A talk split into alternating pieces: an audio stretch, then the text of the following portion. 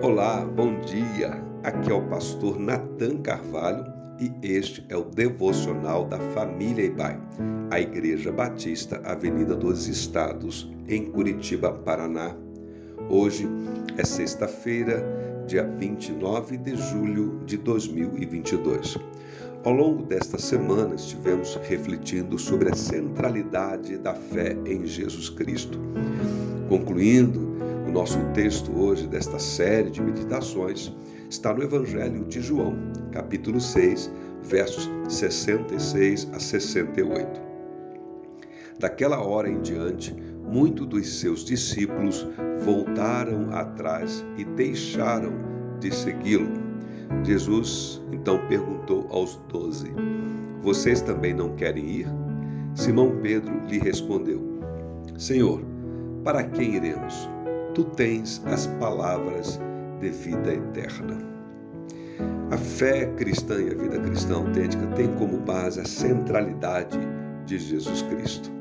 Tentar ser um cristão sem cultivar esse relacionamento com Cristo mediante a fé como Salvador e Senhor é uma incoerência. É o mesmo que ver um baú sem tesouro dentro, enxergar uma moldura que não tem quadro é encontrar um corpo sem vida. Quando começamos a seguir a Cristo, nós entramos em um relacionamento pela fé de forma pessoal e de identificação com Ele. O cristão é, em essência, alguém que está neste processo de identificação, esta é a palavra, de identificação com Jesus Cristo. Neste processo, que se inicia com uma escolha de fé, mas não termina com ela.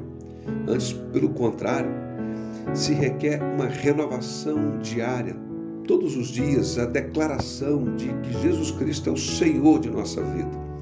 Implica enfrentar alguns desafios e pode ser, sim, de fato, que em alguns momentos a gente pense até em desistir e voltar atrás.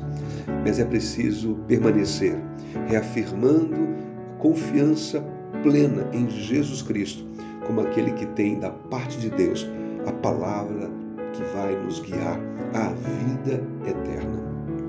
É reconhecer que Ele é o doador da vida e que sem Ele estamos perdidos. É reconhecer todo dia que Ele é o Senhor e o alvo da nossa vida, o nosso modelo. Ser cristão é viver em Cristo, com Cristo e sujeitos a Cristo. É viver por Cristo, é viver como Cristo, é buscar a realização dos propósitos de Cristo. Seguir a Cristo é algo do qual não podemos abrir mão.